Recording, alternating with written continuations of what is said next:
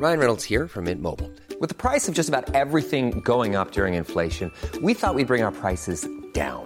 So to help us, we brought in a reverse auctioneer, which is apparently a thing.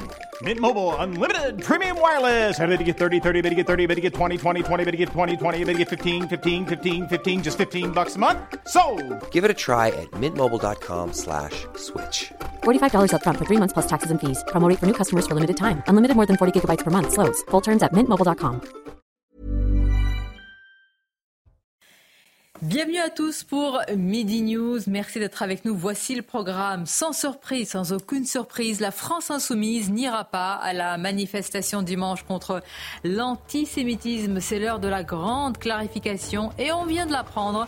Le porte-parole du gouvernement, Olivier Véran, affirme que le Rassemblement national n'a pas sa place dans cette marche alors que ce matin encore, Marine Le Pen rappelait qu'elle euh, qu'elle y sera et qu'elle appelle tous les électeurs, les sympathisants du RN à en parler. Évidemment, nous allons euh, en débattre. Et puis cette vidéo accablante où l'on voit une femme, ancienne collaboratrice du Quai d'Orsay, ex-conseillère proche Orient du Quai d'Orsay dans le visage sointe la haine la plus crasse qui arrache des photos d'otages. Euh, écoutez bien, des photos d'otages, c'est-à-dire de femmes, de bébés, de vieillards qui ont été enlevés par le Hamas, mais à quel niveau d'inhumanité est-on arrivé? Sur le front de la guerre. Nous en parlons avec le général Clermont, Gaza encerclé. Puis cette question aussi, plus largement, pourquoi les pays arabes ne veulent-ils pas accueillir davantage de Palestiniens? Enfin, montrer les images du massacre du 7 octobre aux journalistes, c'est ce qu'a fait hier l'ambassade d'Israël à Paris. On va écouter ce qu'en a dit notre journaliste, Yohann Usaï. Une question sur ces images qu'aucune rédaction et, euh, et CNews également ne diffuse, mais faudra-t-il un jour les montrer plus tard au grand public justement pour lutter contre le révisionnisme et le négationnisme? Question difficile. On va en parler tout d'abord le journal. Bonjour à vous, cher Michael. Bonjour Sonia, bonjour à tous. Un mois après les attaques euh, des terroristes du Hamas perpétrées en, en Israël, les jeunes soldats de Tsahal affichent leur fierté sur le terrain, fierté de servir et défendre leur pays. S'ils ne cachent pas leur peur, ils ne perdent pas non plus leur objectif, éliminer le Hamas. C'est un sujet de Yael Benamou. Près de la frontière avec la bande de Gaza, une position d'artillerie de l'armée israélienne. Dans ce champ, ces soldats mobilisés viennent en appui aux forces israéliennes dans Gaza. Un mois après le début de la guerre, Nadav, un franco-israélien de 21 ans, essaie de rester positif. C'est sûr que c'est dur pour tout le monde, ça fait peur, il y a du stress, tout parent est inquiet, mais ils savent que je suis fort et je vais fort, mentalement surtout. Leur lieutenant-colonel a participé à de nombreuses opérations autour de Gaza, mais cette fois-ci, les jeunes soldats ne demandent pas quand la guerre finira, car selon lui, leur mission est claire, éliminer le Hamas. Je pense que c'est la sixième ou la septième fois que je déploie mes armes ici à Gaza. Et j'espère que ce sera la dernière fois, nous l'espérons tous. Je pense que c'est la chose morale à faire pour nous, pour les Palestiniens et je pense pour la région dans son ensemble. Nous éliminerons le Hamas, il n'y a pas d'autre solution. Benjamin Netanyahou a annoncé qu'il prendrait pour une durée indéterminée la responsabilité de la sécurité dans la bande de Gaza à l'issue du conflit. Un triste anniversaire des attaques du Hamas, commémoré également hier à Paris, place du Trocadéro, où quelques 240 personnes étaient rassemblées. 240 comme le nombre d'otages capturés par le Hamas est toujours retenu dans la bande de Gaza. Un événement qui s'est tenu simultanément à Copenhague, New York et dans d'autres villes du monde. Dans le reste de l'actualité, troisième jour du procès d'Éric Dupont-Moretti, le garde des Sceaux est jugé devant la Cour de justice de la République pour prise illégale d'intérêt. Bonjour Noémie Schulz. Aujourd'hui sont entendus les magistrats qui avaient été visés par des enquêtes administratives lancées par le ministre. Oui, c'est parce que le garde des Sceaux a lancé des enquêtes administratives à leur rencontre et ce, alors qu'il avait, il s'était violemment euh, opposé à eux quand il était encore avocat. Et bien, c'est pour cela qu'il est aujourd'hui euh, jugé pour prise illégale d'intérêt. Il y a euh, notamment le juge d'instruction Édouard Levrault qui avait mis en examen un client d'Éric Dupont-Moretti, ce qui lui avait valu d'être qualifié de cow-boy. On se souvient aussi des vives critiques d'Éric Dupont-Moretti envers le parquet national financier et ses méthodes de barbouze. Pendant trois heures ce matin. Patrice Amar du parquet financier a été interrogé. On a senti à plusieurs reprises l'agacement du ministre de la Justice, pour ne pas dire l'exaspération. Il bout sur sa chaise, se retourne vers ses avocats. Il commente les réponses du magistrat, soupire quand Patrice Amar détaille les conséquences qu'a eu cette enquête administrative sur sa vie. Il avait finalement été blanchi. Quand elle a été ouverte, je pensais vraiment qu'ils allaient me couper la tête, qu'ils étaient en service commandé. Finalement, ils ont été plus indépendants que je ne le pensais. Mais vous subissez une suspicion permanente de la part de vos collègues. On m'a ostracisé, oui, c'était assez humiliant. Cet après-midi, l'ancienne chef du PNF, Eliane Houlette, est attendue euh, à la barre. En fin de journée, l'ancienne garde des Sceaux, Nicole Belloubet, sera à son tour interrogée.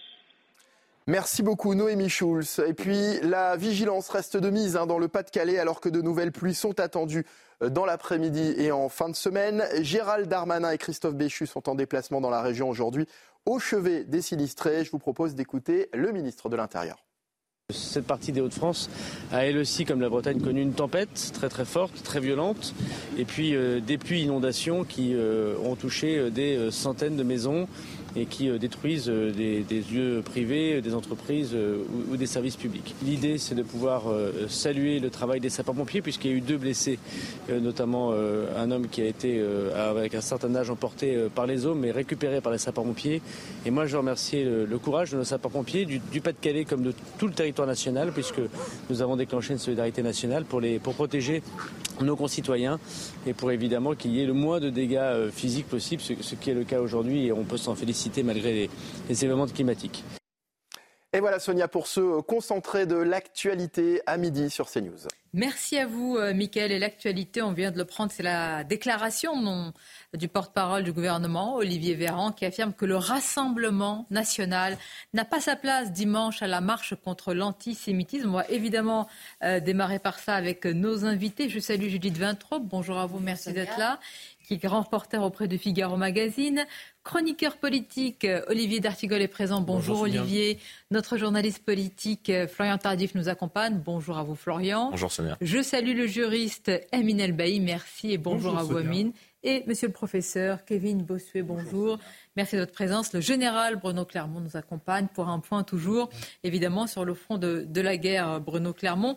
Tout d'abord, Florian Tardif. Alors là, c'est assez incroyable euh, comme déclaration. Je rappelle quand même, euh, ce matin, Marine Le Pen sur RTL, lui Alliot sur Europe 1 et, et CNews affirme, tout le monde euh, l'a dit, Jordan Bardella l'a dit sur les réseaux sociaux hier, nous y serons, nous serons évidemment dans cette marche contre l'antisémitisme. À l'instant, le porte-parole du gouvernement dit que le RN n'a pas sa place. Alors c'est un combat personnel d'Olivier Véran. Ah, le problème, c'est qu'aujourd'hui, il est porte-parole du gouvernement.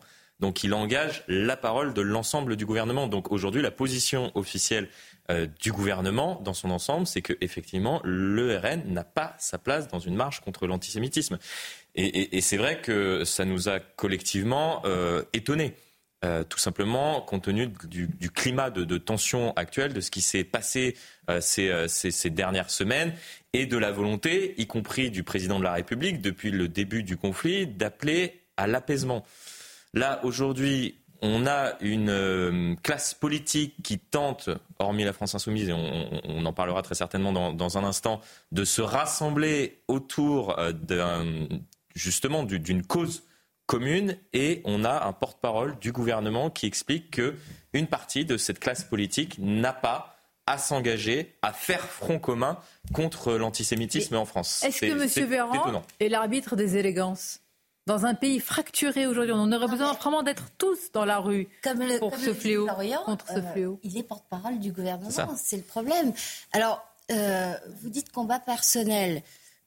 Par optimisme, je vais dire, c'est pas de la bêtise c'est du calcul.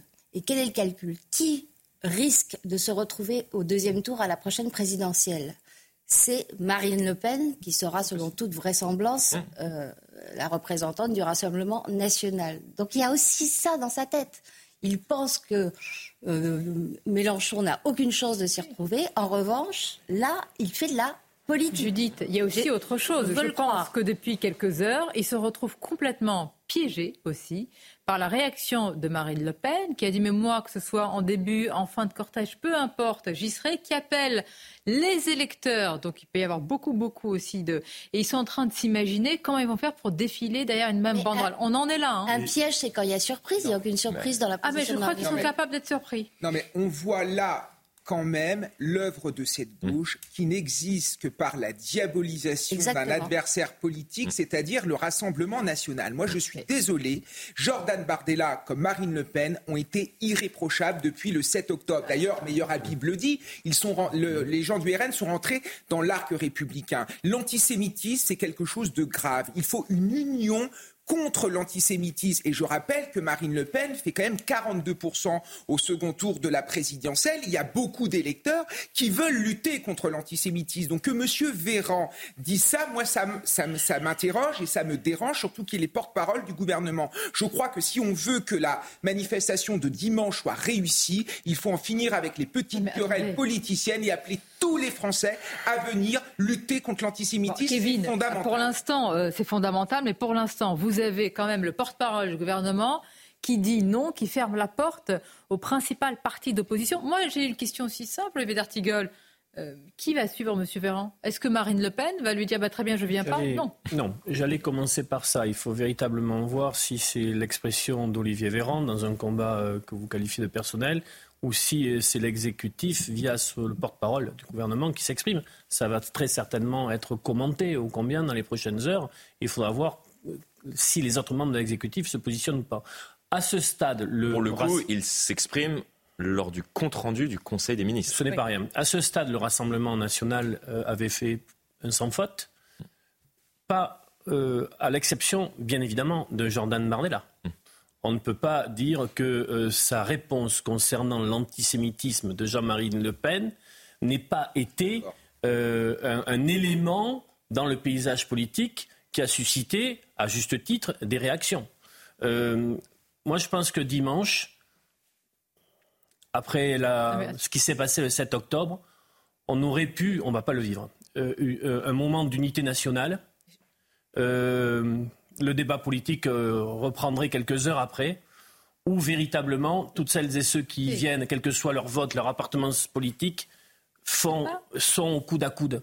Je ne sais pas si on s'en rend compte. Vous avez raison sur ce que vous... Je et ne pas, rajouter de mais, dire nous y serons, de ne pas écoutez, rajouter Écoutez bien, on, oublie, mais c'est l'un des pires attentats euh, contre euh, des, Français euh, réalisés depuis, écoutez bien ce qu'il dit. Écoute, non mais il y a quelque chose qui... Regardez, il dit le RN n'a pas sa place. Ça veut dire pas seulement Marine Le Pen, pas seulement Jordan Bardella, c'est-à-dire les électeurs qu'a appelé ce matin, donc des Français oui, mais on peut attendez, peu importe le, bulletin qu'il glisse. on peut avoir une réflexion concernant le RN et l'antisémitisme. Euh, certains dirigeants du CRIF l'ont d'ailleurs. Mais à mon sens, hélas, à mon sens, il aurait fallu que tout cela s'arrête le temps d'une journée. Amin El Mais je suis bon. Hein je sais que c'est pas partagé par tout le monde, bien sûr.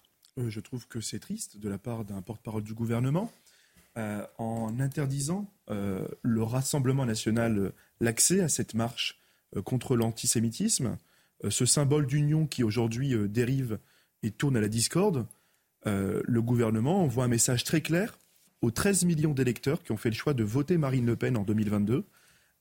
et le gouvernement, finalement, choisit son camp. Il choisit d'exclure des républicains et des patriotes de la marche contre l'antisémitisme. C'est une marche contre l'antisémitisme et il ne faut pas l'oublier. Et ce que ne dit pas le gouvernement, ce que ne condamne pas le gouvernement, c'est l'attitude de Jean-Luc Mélenchon. On va en parler. Attendez. Immédiatement après, on va en parler. Euh, immédiatement après l'annonce de l'organisation de cette marche, il faut quand même le rappeler, a annoncé qu'il ne participerait pas. J'entends. Attendez, je, veux en parler, mais je voudrais juste rappeler un peu l'enchaînement, euh, parce que vous dites que c'est pas une surprise. Attendez, euh, ceux qui ont proposé en premier, de la participation de Marine Le Pen. Oui, oui, oui. Ceux qui ont proposé en premier, ce sont les, les, présidents des deux chambres, Assemblée et Sénat. Donc Gaël Braun-Pivet, Gérard Larcher prennent l'initiative. Hum. Euh, on voit bien que d'abord, elle vient pas du gouvernement, l'initiative. Euh, et, on peut reconnaître à Yael Braun-Pivet une indépendance sur ce sujet. Qu'est-ce qui se passe? Le gouvernement se retrouve avec une sorte, et c'est triste à dire pour un combat qui devrait tous nous unir, un cadeau empoisonné Qu'est-ce qui se passe? Je vais vous dire, Elisabeth Borne dit je vais y aller, et c'est Elisabeth Borne elle-même qui dit à Olivier Véran euh, je, euh, impossible de défiler avec le RN. C'est une évidence. On connaît euh, le comment dire le, chantage, le chantage la réaction. à l'antisémitisme, ça suffit. Je vous rappelle quand même que Marine Le Pen, quand elle a pris le pouvoir au Front National, elle a pris le pouvoir et elle a mis de côté mmh. son père Jean-Marie Le Pen justement parce qu'il a été condamné pour des propos antisémites. Écoutons Olivier Véran. On ne peut pas accuser aujourd'hui le RN, je crois, aujourd'hui, 30 ans plus tard, de porter l'antisémitisme. Écoutons Olivier Véran. Le Rassemblement national, par la voix de son président Jordan Bardella, a eu l'occasion il y a quelques jours de faire le choix. Le choix de couper avec son histoire, avec les racines antisémites de ce parti d'extrême droite, ou bien le choix de couper avec la République. Nous avons entendu euh, ce qu'a dit Jordan Bardella, qui ne savait pas si les propos, euh, si euh, Jean-Marie Le Pen était antisémite. La justice française a répondu à cette question en condamnant Jean-Marie Le Pen pour antisémitisme. De ce fait, en mon sens, le Rassemblement national n'a pas sa place dans cette manifestation. Maintenant, c'est une manifestation publique à laquelle chacun est libre, en conscience, de participer ou non. J'allais dire merci monsieur. vous pouvez quand... Monsieur est trop bon. Vous n'êtes pas non plus interdit, ni banni, etc. Vous pouvez quand même venir. Mais on veut vous rappeler que vous n'êtes pas les bienvenus. Mais c'est quand même incroyable. Bon, on va susciter le débat. Tout d'abord les titres avec vous, Michael.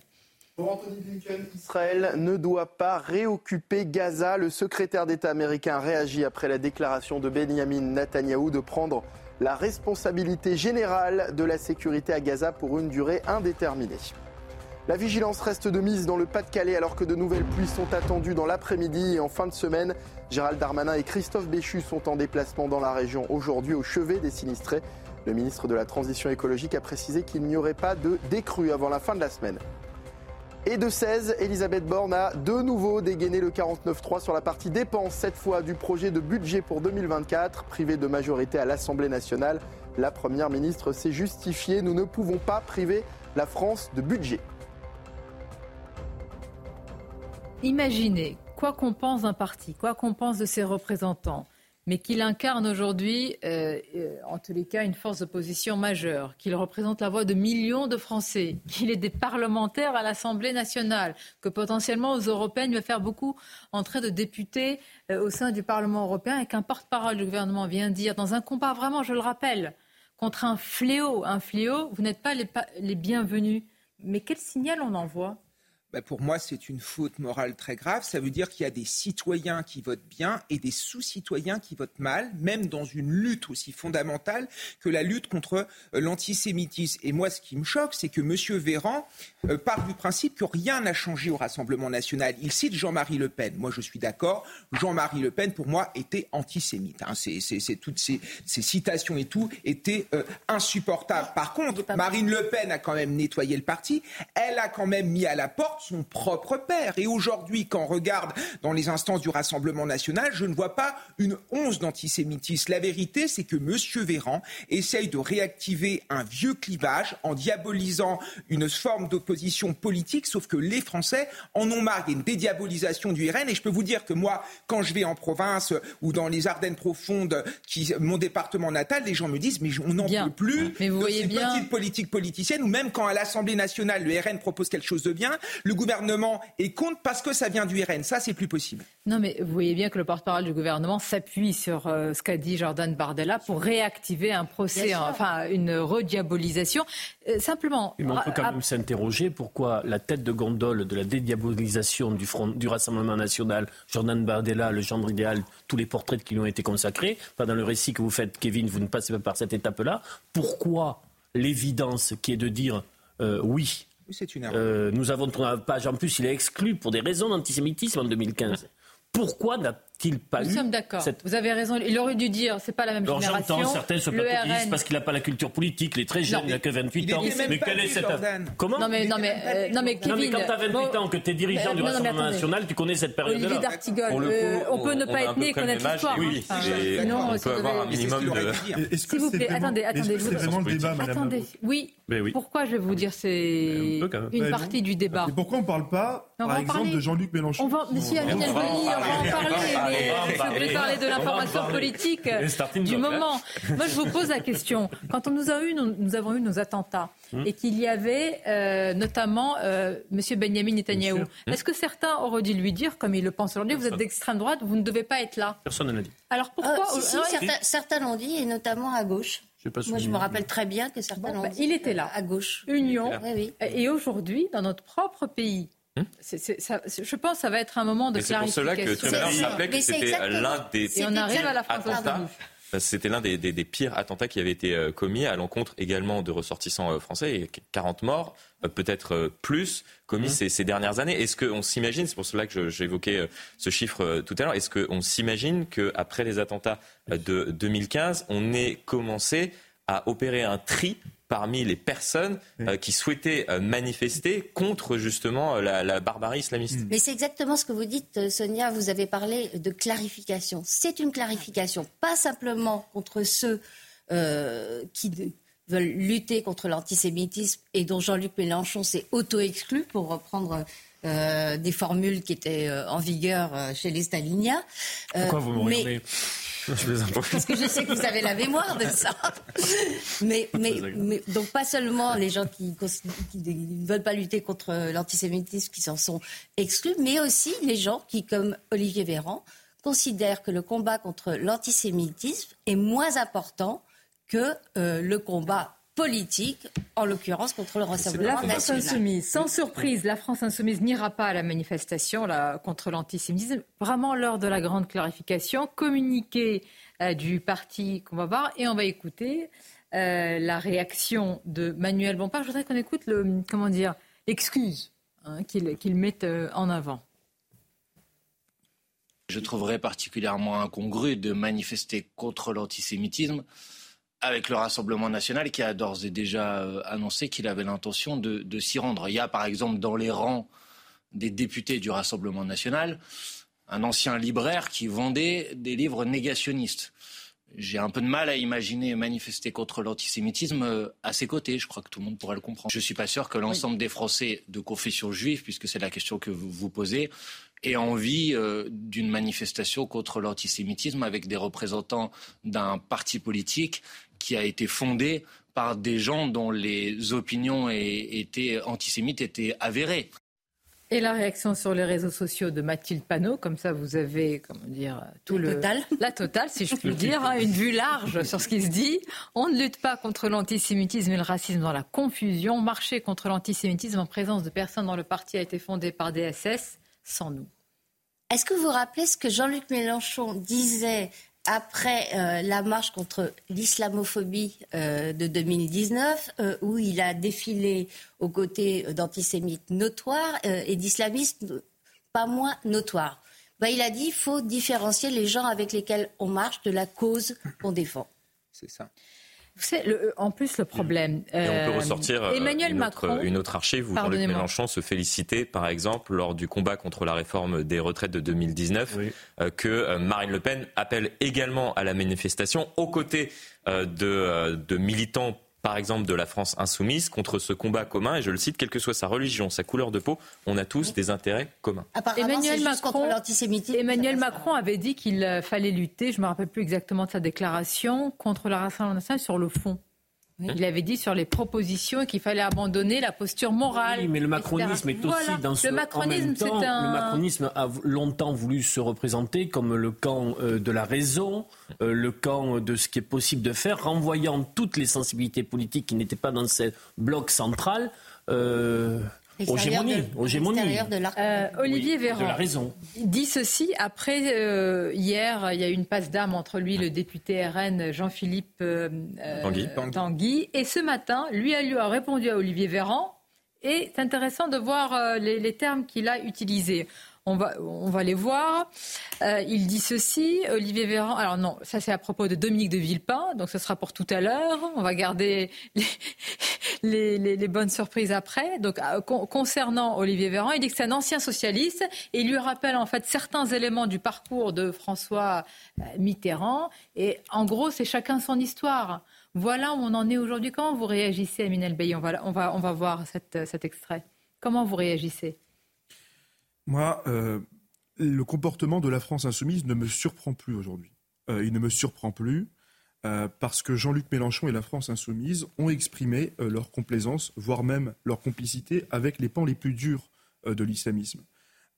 lutter contre l'antisémitisme, c'est aussi lutter contre l'islamisme. Parce que ce qui aujourd'hui menace, je crois, la survie de nos compatriotes juifs, c'est aussi la montée de, l'islamisme qui peut exister dans nos banlieues. Et Jean-Luc Mélenchon sait parfaitement qu'en participant à cette marche, il renverrait peut-être le mauvais message euh, à son électorat, euh, celui qui euh, surfe justement sur la vague de l'antisémitisme des banlieues. Il n'a eu aucun mot, aucun, pas un, pour les 40 Français morts, 40, pour les 8 Français qui sont aujourd'hui retenus en otage par une organisation terroriste. Donc nous n'avons rien en commun avec la France insoumise. Et je crois qu'il faut dépolitiser cette marche de dimanche euh, c'est compliqué dans ce moment-là. C'est impossible à dépolitiser. Euh, on va marquer une pause. Je voudrais simplement, on va le laisser encore un instant.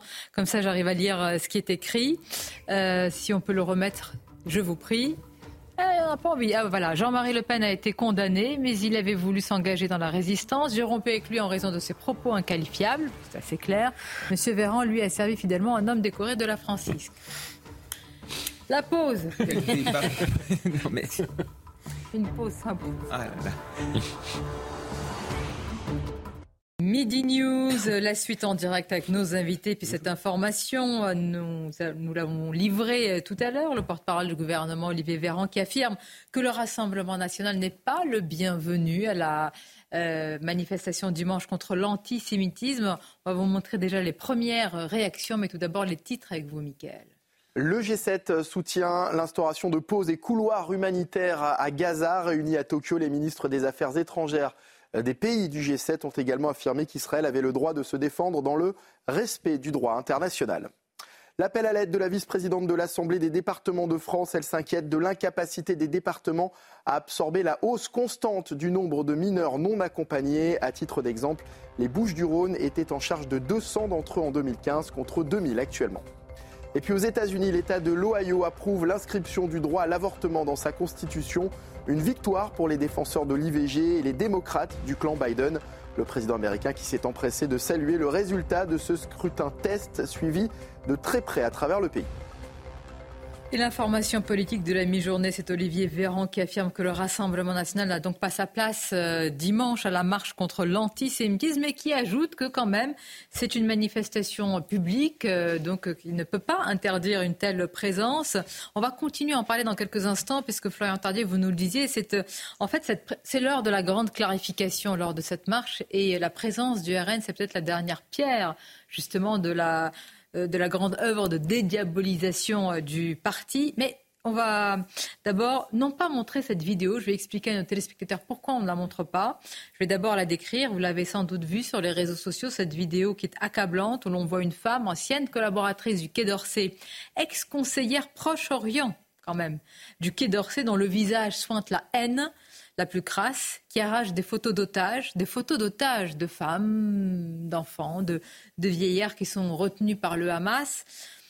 À quel niveau d'inhumanité est-on arrivé? Et je voudrais préciser, parce qu'on a cherché avec euh, l'équipe de, de, Midi News, comment elle-même se présentait sur les réseaux sociaux. Elle a changé évidemment son profil. Mm. On est allé voir sur euh, l'un des profils, et en particulier le réseau social professionnel LinkedIn, où en fait, il y a encore quelque temps, elle se présentait comme faisant partie du ministère de l'Europe et des Affaires étrangères.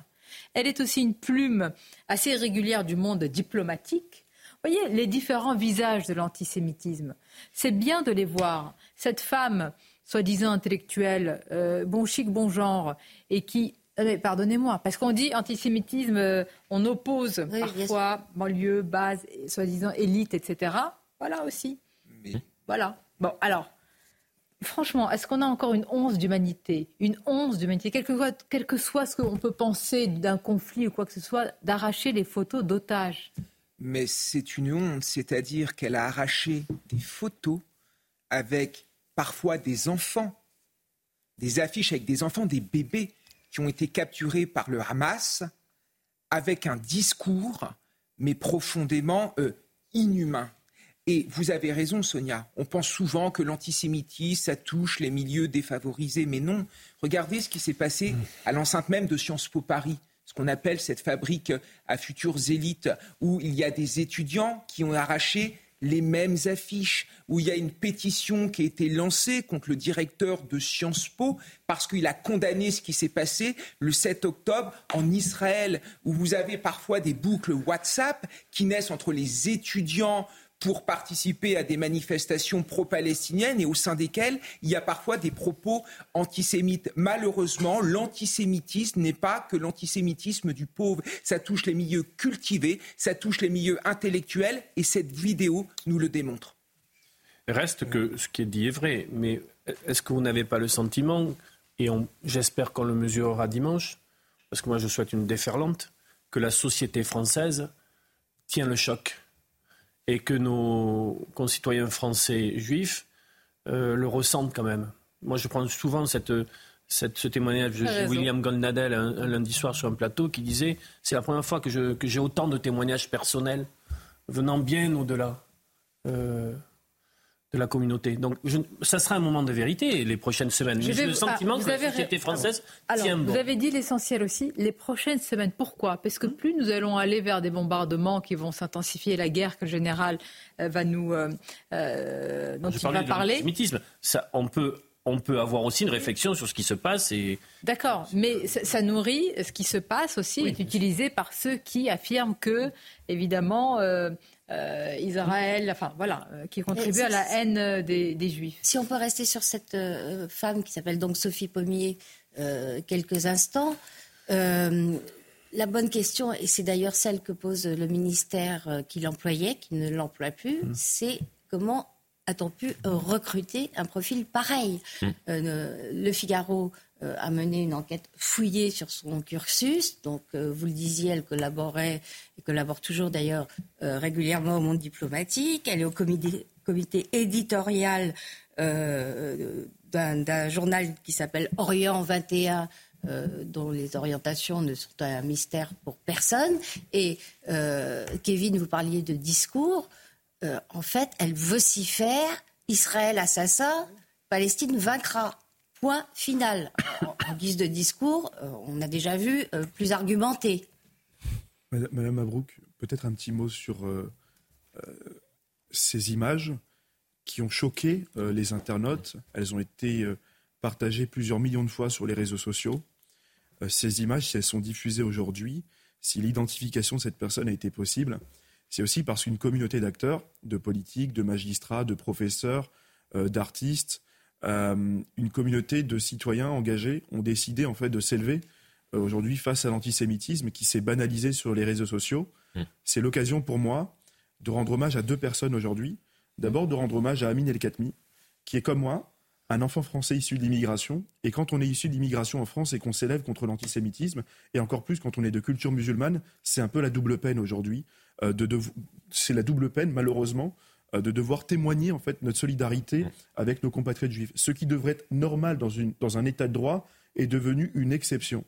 Et euh, c'est également l'occasion pour moi de saluer l'initiative d'Aurélie Assouline, qui est une élue du 17e arrondissement de Paris et qui a organisé le collectif du 7 octobre pour ne pas, euh, pour ne pas oublier les otages, pour aussi dessiner un portrait et raconter l'histoire de chacun de ces otages. Je tenais vraiment à saluer ces deux personnes parce que. Vous avez bien raison de le faire au péril parfois, au péril de leur vie et au prix Ces images, elles ont aussi, je les ai vues euh, peu ou prou les mêmes aux États-Unis, arrachées par euh, une jeune femme, même d'ailleurs le même visage de la haine. Mm.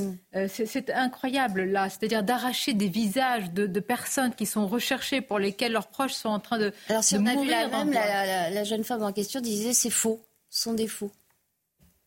On l'entendait dire ça. Des faux, des faux otages? Des faux otages. Donc ça n'existe pas. Voilà.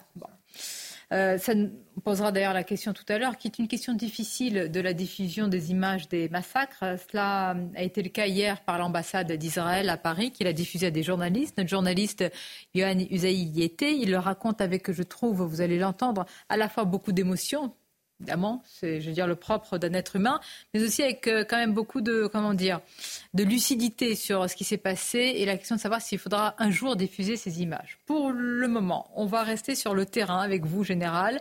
Les combats se sont intensifiés. Netanyahou affirme et réaffirme qu'il n'y aura pas de cessez-le-feu sans libération des otages. Sur le terrain, c'est un encerclement à l'œuvre de la bande de Gaza avant la convergence en cours vers Gaza City. Je vous propose d'écouter le porte-parole de Tsahal.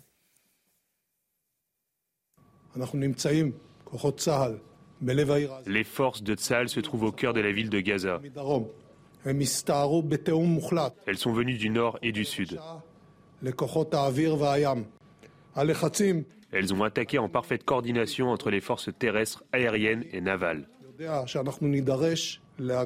La pression sur nous va augmenter. Je sais que nous devrons prendre des décisions difficiles en matière de leadership.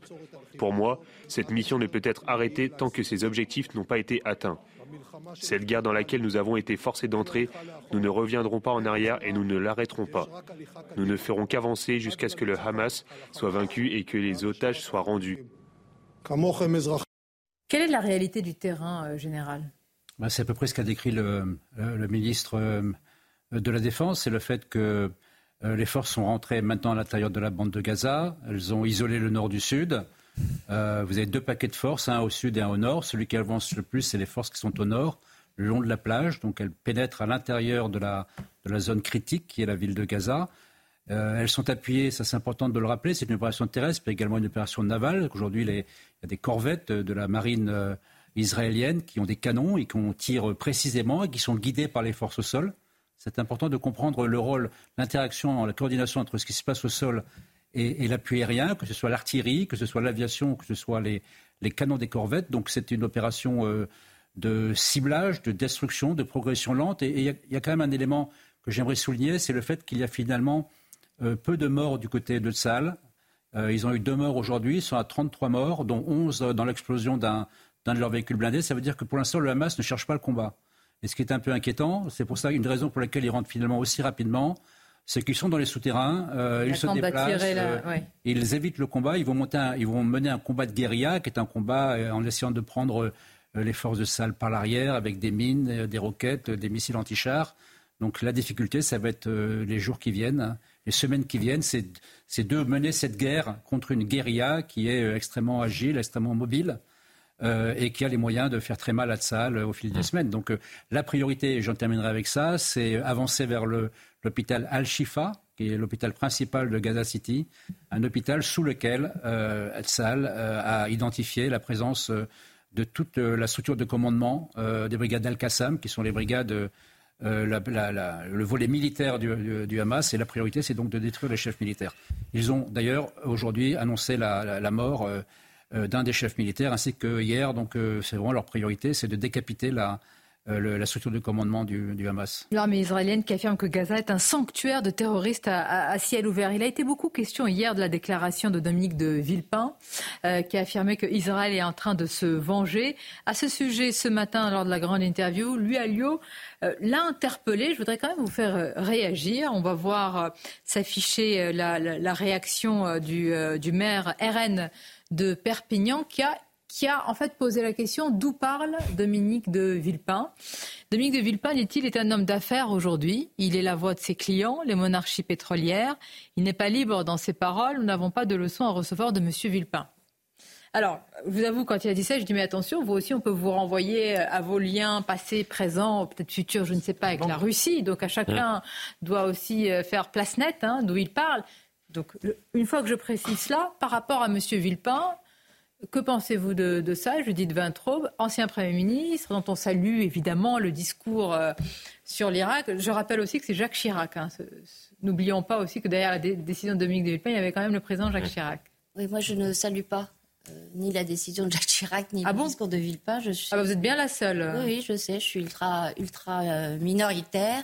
Euh, je déteste euh, l'image de la France qu'a donnée euh, Dominique de Villepin, se regardant lui-même dans le miroir de l'histoire. Oh. Je, ne conteste pas la décision, ah, je conteste la façon ah non, mais dont elle a sur la forme, enfin le fond, plus Pour moi, c'est vraiment pas, vraiment pas un grand moment de la France. Et tant pis si je suis mais la décision en, en Aujourd'hui. et aujourd'hui, eh bien, moi, je trouve ça injuste parce que Dominique de, de Villepin, pour le coup, on s'interrogeait sur euh, la part de conviction personnelle d'Olivier Véran, sa part de stratégie électorale quand il parlait du RN. Dominique de Villepin, il a toujours été constant. Il est l'incarnation de ce qu'on a appelé la politique euh, arabe de la France. il a été constant dans sa critique d'Israël, dans son opposition à Israël. Il ne varie pas aujourd'hui. Bon, si on devait, euh, que le procès sur les liens avec les Qataris, si on devait euh, regarder si toutes celles et ceux qui parlent dans le champ politique ou médiatique ont des contacts avec les Qataris, euh, faisons-le pour tout le monde, y compris dans la vie économique ou sportive. Ou bon. je trouve que Dominique de Villepin, qu'on partage ou pas son discours, amène des éléments de réflexion. Et il n'a pas dit autre chose que ce qu'a dit Joe Biden dans son déplacement en Israël en disant aux dirigeants israéliens ne faites pas comme ce que nous avons fait après le 11 septembre. C'est une réalité. Au moins, Dominique de Villepin nous fait réfléchir sur un temps long sur ce qu'ont amené des processus de rapport de force et de guerre. Quelle est la bonne solution? Non, à quoi cela Non, mais on peut quand même y réfléchir. À quoi cela a-t-il abouti? Je suis totalement d'accord sur le fait que le Hamas soit mis hors d'état de nuire, sinon il n'y a pas de sécurité pour Israël. Donc le fait que Israël puisse garantir sa sécurité est indispensable, mais ça ne nous exonère pas de réfléchir à ce que cela produit. On va le faire. Les titres avec vous, Mickaël, et on reprend notre débat. La France insoumise ne participera pas à la grande marche contre l'antisémitisme dimanche. Jean-Luc Mélenchon, le parti de Jean-Luc Mélenchon l'a annoncé dans un communiqué. On ne lutte pas contre l'antisémitisme dans la confusion, a indiqué sur X Mathilde Panot, la présidente du groupe à l'Assemblée nationale. Tsahal autorise à nouveau l'évacuation des habitants du nord de la bande de Gaza vers le sud. Vous le voyez sur ces images de chars israéliens qui escortent les populations gazaouis. Un corridor sécurisé ouvert comme hier entre 10h et 14h heure locale. Et puis après avoir supprimé l'aide médicale de l'État hier, le Sénat se penche aujourd'hui sur les régularisations des sans-papiers dans les métiers en tension. L'examen du projet de loi immigration au Palais du Luxembourg prendra fin vendredi. Merci à vous, euh, Michael. Vous voulez réagir sur Dominique de Villepin? Moi, je voulais dire que ces propos sont, je trouve, complètement déplacés et qu'il faut soutenir Israël dans son droit de se défendre. Il y a quand même une différence nette entre le Hamas et euh, euh, Israël. C'est que le Hamas utilise finalement des civils pour protéger ses postes de commandement, hein pour protéger ses fabriques d'armement, alors qu'Israël utilise les armes pour protéger sa population. Donc c'est une philosophie qui est complètement différentes.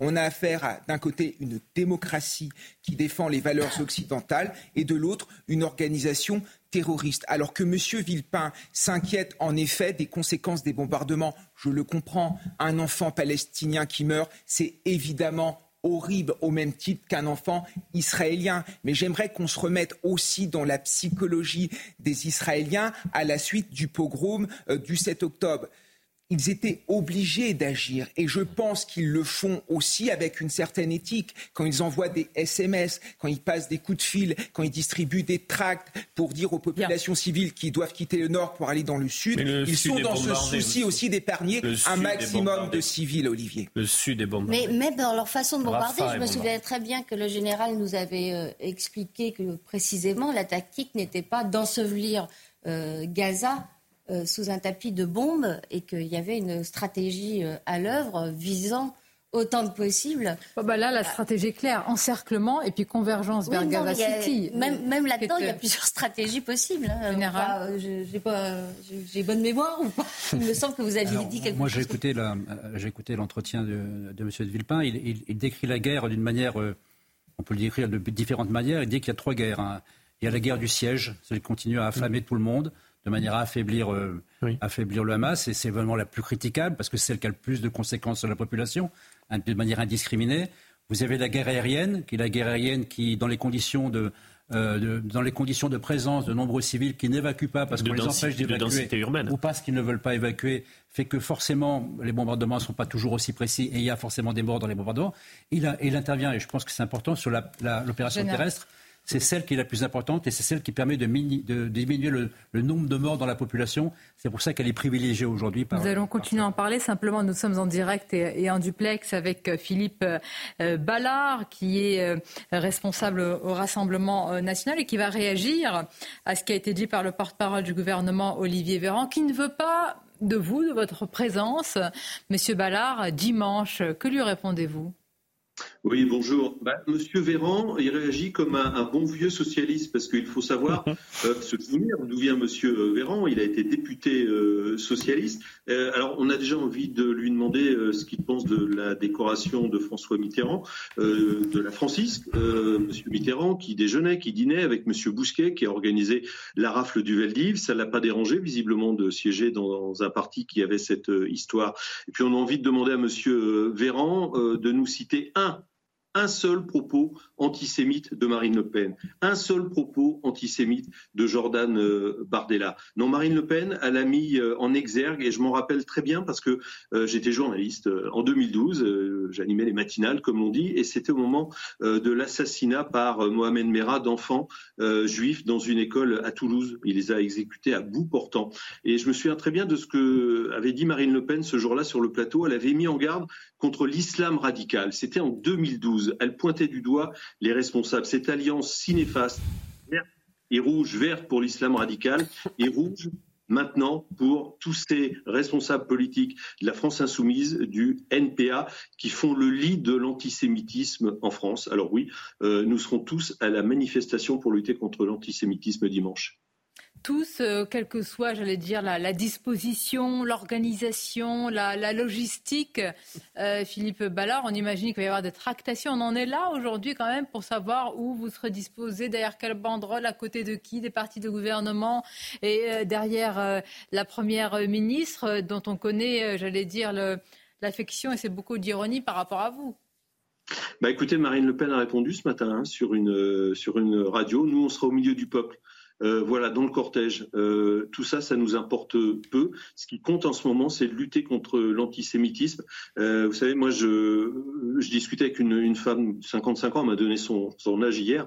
Je lui demandais pas évidemment, elle m'a dit, ouais, Monsieur Ballard, maintenant, moi, avant de sortir, je cache mon étoile de David. c'est le premier réflexe que j'ai. Et puis, peut-être à titre un peu plus personnel, moi, j'ai une partie de ma famille qui est juive, qui, je me souviens très bien de ce qu'elle me racontait de la Seconde Guerre mondiale ils étaient ashkénazes, ils, venaient d'Europe euh, euh, centrale, enfin orientale euh, en l'occurrence, et je ne veux pas que les Français de confession juive revivent ce que les Français juifs ou non français d'ailleurs ont vécu durant la Seconde Guerre mondiale. Voilà, il faut se battre. L'heure est à la mobilisation et sûrement pas à la division. Merci Philippe Ballard. Vous nous confirmez que vous y serez évidemment euh, dimanche pour euh, cette marche contre l'antisémitisme. Je vous remercie pour votre réaction. On marque une pause et on va se retrouver. Restez avec nous. Euh, nous allons parler de ces images qui ont été diffusées hier par l'ambassade d'Israël à, Paris, images du massacre du 7 octobre. Et puis a cette question. Plus tard, plus tard, pour lutter contre le négationnisme et le révisionnisme, est-ce que ces images qui sont d'une atrocité, c'est un cortège d'ignominie, de barbarie, est-ce qu'il faudra un jour les diffuser? Est-ce qu'elles peuvent être diffusées à un plus grand nombre? C'est une grande question, c'est une question difficile. On va en parler juste après la pause. Merci d'être avec nous à la une de l'actualité à 13h, le Rassemblement national qui sera bien présent à la marche dimanche contre l'antisémitisme malgré les déclarations d'Olivier euh, Véran qui les juge persona non grata. Nous serons également sur le terrain avec notre reporter Vincent Faondet sur le front de la guerre. Euh, tout près de la bande de Gaza. Et puis les images des massacres. Nous sommes à plus d'un mois euh, des atrocités du 7 octobre. Faudra-t-il un jour les diffuser plus largement Nous en parlons avec nos invités. Tout d'abord, le journal. Rebonjour à vous, cher Michael. Rebonjour Sonia, bonjour à tous. Pour Olivier Véran, le Rassemblement national euh, n'est pas le bienvenu à la marche contre l'antisémitisme. Déclaration du porte-parole du gouvernement après le Conseil des ministres tout à l'heure. Ce matin, Marine Le Pen a appelé l'ensemble des électeurs RN à participer à ce rassemblement prévu dimanche. On écoute euh, tout de suite le porte-parole du gouvernement. Le Rassemblement national, par la voix de son président Jordan Bardella, a eu l'occasion il y a quelques jours de faire le choix. Le choix de couper avec son histoire, avec les racines antisémites de ce parti d'extrême droite, ou bien le choix de couper avec la République.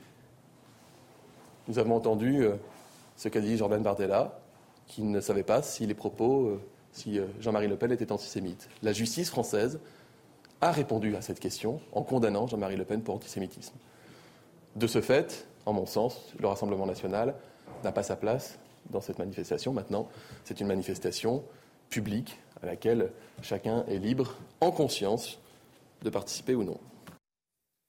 Marche à laquelle euh, la France insoumise ne participera pas. Le parti de Jean-Luc Mélenchon euh, l'a annoncé dans un communiqué, un choix justifié notamment sur X par la présidente du groupe à l'Assemblée nationale. On ne lutte pas contre l'antisémitisme dans la confusion, a indiqué Mathilde Panot.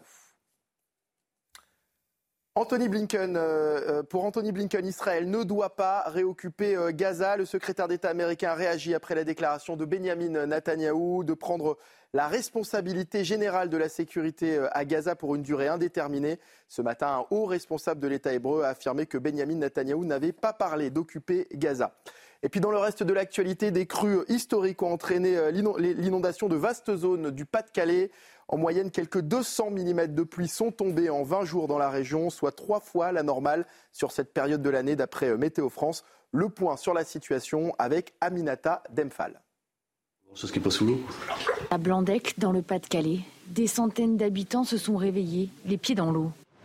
On ne peut rien faire, plus qu'à attendre. Malheureusement, oui, il y a plus de 40 cm d'eau. Les riverains sont déboussolés. Comment voulez-vous qu'on se sente de ça ça fait 46 ans qu'on est là. C'est la deuxième fois qu'on est inondé. La Liane et là, les deux fleuves ont débordé à cause des pluies abondantes de ces trois semaines. Plus de 1500 pompiers ont été mobilisés pour évacuer les habitants pris au piège. Une situation qui ravive le souvenir des intenses intempéries de 2002. Alors on a 60 cm dans la maison là. Donc euh, on venait de tout refaire à neuf, on venait de finir nos travaux par rapport à 2002. Bah, c'est tout perdu, on recommence à zéro et c'est un peu décourageant. Le secteur de Saint-Étienne-au-Mont a également été fortement impacté, du jamais vu pour la maire de la commune. Je connais des gens qui sont nés sur la commune qui ont 80, 85 ans, qui n'ont jamais vu non plus. Il y a des maisons qui ont été construites en fonction des crues antérieures. Euh, et même ces maisons-là ont été finalement inondées, ce qui était, voilà, c'était impensable. Saint-Omer, Brevaucan ou encore Isque, la crue exceptionnelle aura au total touché une soixantaine de communes. La décrue sera lente. De nouveaux orages sont attendus avant le début du week-end. Et voilà Sonia ce qu'il fallait retenir de l'actualité à 13h sur CNews. À tout à l'heure.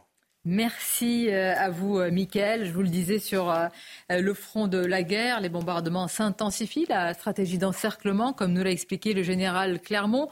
On va se rendre sur le terrain avec Vincent Fahandès, qui est à Sderot. Vincent, depuis déjà quelques jours, vous nous expliquez en, réalité l'avancée de cette, de la mise en place de cette stratégie et l'avancée de l'armée israélienne. Quel est le point aujourd'hui? Oui, les choses semblent bouger, avancer assez rapidement effectivement euh, sur euh, le front parce que euh, l'armée israélienne est entrée dans Gaza, dans le centre de Gaza. C'est la première fois depuis des décennies. C'est l'annonce principale ces dernières heures de l'armée israélienne. Les troupes au sol ont été largement appuyées par des bombardements de la marine israélienne pour les aider à avancer. Justement, les combats se concentrent désormais autour de l'hôpital Al-Shifa où ceux où il y aurait sur place, en tout cas au sous-sol, dans les tunnels, euh, eh bien, le centre de commandement euh, du euh, Hamas selon les renseignements israéliens. Les choses bougent donc dans le centre de la bande de Gaza. Au nord de la bande de Gaza, il y a également eu de, très, de, très violents combats encore ce matin, des combats d'une intensité à laquelle on n'avait jamais assisté réellement avec Olivier Gangloff, des échanges de tirs quasiment en continu, très violents. Pendant près d'une heure et demie, ce qui indique qu'il y avait bien des combats au sol à 3 km d'ici au nord de la bande de Gaza, des pépanages de fumée également. Et aussi ces explosions toujours plus lourdes, toujours plus euh, euh, nombreuses également. Ce n'était pas de l'artillerie, c'était bien des bombardements de l'armée de l'air israélienne au nord de la bande de Gaza euh, ce matin. C'est à 4 km d'ici et depuis notre position avec Olivier Gangloff, on sentait presque le sol eh bien, vibrer sous nos pieds. Ça donne une, réelle, j'allais dire, intensité à, à ces bombardements.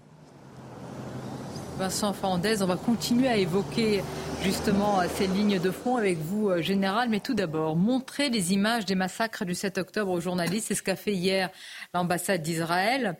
Euh, on va écouter dans quelques instants ce qu'en a dit notre journaliste, Yohann Uzaï. Mais j'ai d'abord euh, une question justement sur ces images terribles, ce cortège d'abominations où même les cadavres, même les cadavres, les dépouilles n'ont pas été respectés.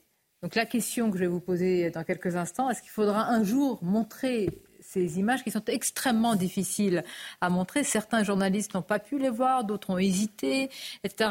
Même si c'est le cœur de notre métier de voir euh, toutes les réalités afin de, pouvoir les, raconter. Eh bien, beaucoup se sont posé la question. Je le disais, Johan Uzei y était. Écoutons comment il a, décrit ce, moment et surtout ce qu'il a vu.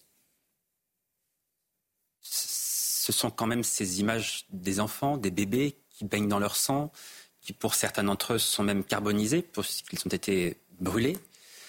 Euh, ce qui frappe, ce sont ces dizaines de corps enchevêtrés qui là aussi baignent dans, des mares de sang, avec autour des terroristes qui sont complètement exaltés, qui affichent un sourire qui montre qu'en réalité ils sont en train de vivre le plus beau jour de leur vie. Ce qui est frappant, évidemment, c'est de voir ces euh, terroristes qui se filment, qui sont obsédés par le fait de laisser une trace, qui disent toujours euh, aux autres terroristes n'oublie pas de filmer, filme bien, est-ce que tu as filmé, est-ce que tu as bien filmé cela, euh, etc.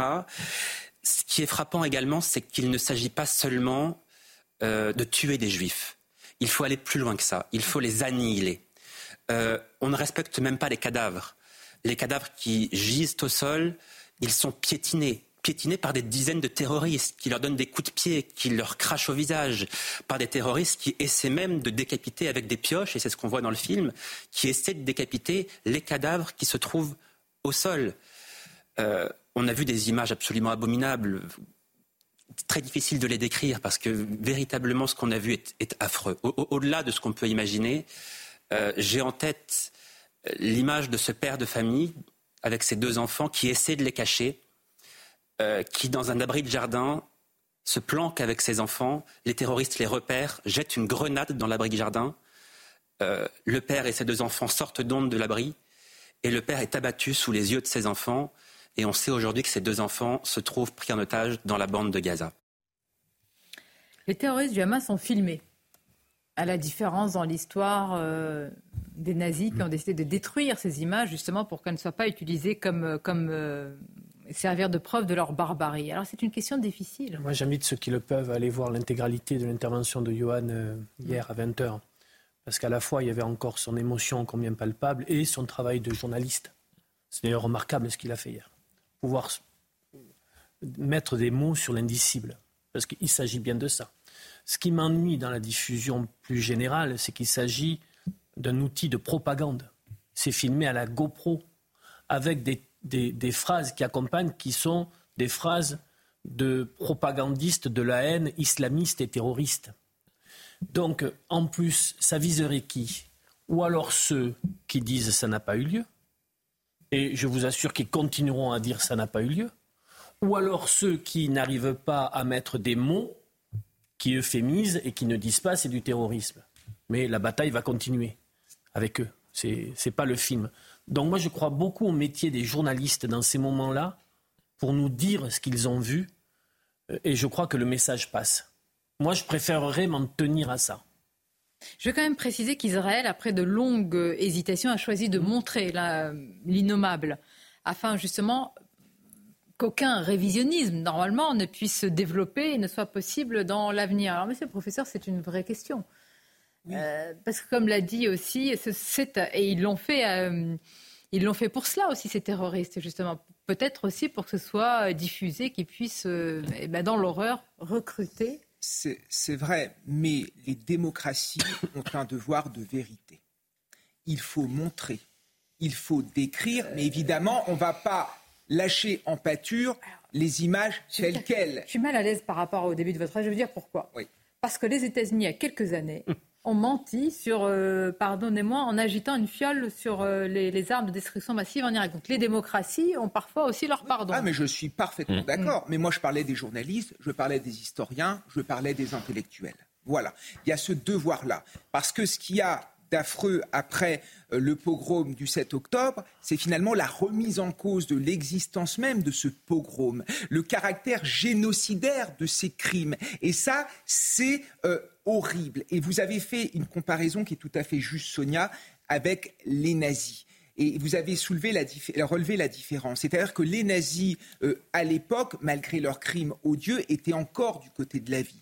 D'ailleurs, à la fin de la Seconde Guerre mondiale, ils ont tout fait pour effacer leurs crimes et certains ont même changé d'identité pour pouvoir continuer à vivre. C'est le cas, par exemple, de l'affreux euh, docteur Mengele. Tandis que les les, combattants du Hamas, eux, sont du côté de la, mort. C'est leur but, c'est d'atteindre le paradis en tuant un maximum de gens. Et d'ailleurs, ils ont filmé pour que ce soit diffusé. C'est ça la grande différence. Mais, on a, on a, mais ce sont quand même des pogroms, c'est un crime génocidaire. Et je pense qu'il faut le montrer, pas maintenant sans doute pas tout de suite, mais quand il y aura un travail de mémoire autour de ça, et ça sera aux historiens de s'emparer de ces images pour voir ce qu'on en fait. Les, images sur les camps d'extermination, il y en a très peu. En fait, les, premières images et les seules images, ce sont les images, je crois, de l'armée américaine. Et le procès de Nuremberg a commencé par leur diffusion.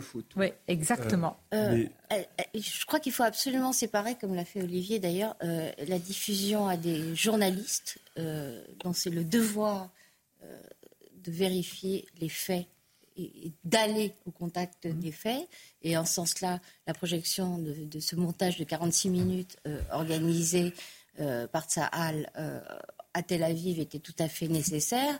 je rappelle d'ailleurs que l'AFP avait envoyé quelqu'un et que la direction de l'AFP nous explique aujourd'hui qu'ils n'ont pas rapporté immédiatement ce qu'ils ont vu parce que le directeur de l'AFP nous dit que les images n'apportaient pas d'informations supplémentaires par rapport à ce qu'on savait, ce qui est quand même euh, un comble. Ça, il n'y a pas de discussion, à mon avis, possible sur le fait que c'est le métier de journaliste. On est au cœur des métiers de journaliste. C'est une chose, journaliste. Après, sur la vertu pédagogique ou au contraire euh, la toxicité mmh. euh, possible des images. J'avoue que je suis très partagée. il me semble qu'en tout cas, une diffusion de certaines images choisies, entourées euh, de commentaires faits par euh, des professeurs, euh, pourraient être envisagées. On parlait aussi du nazisme.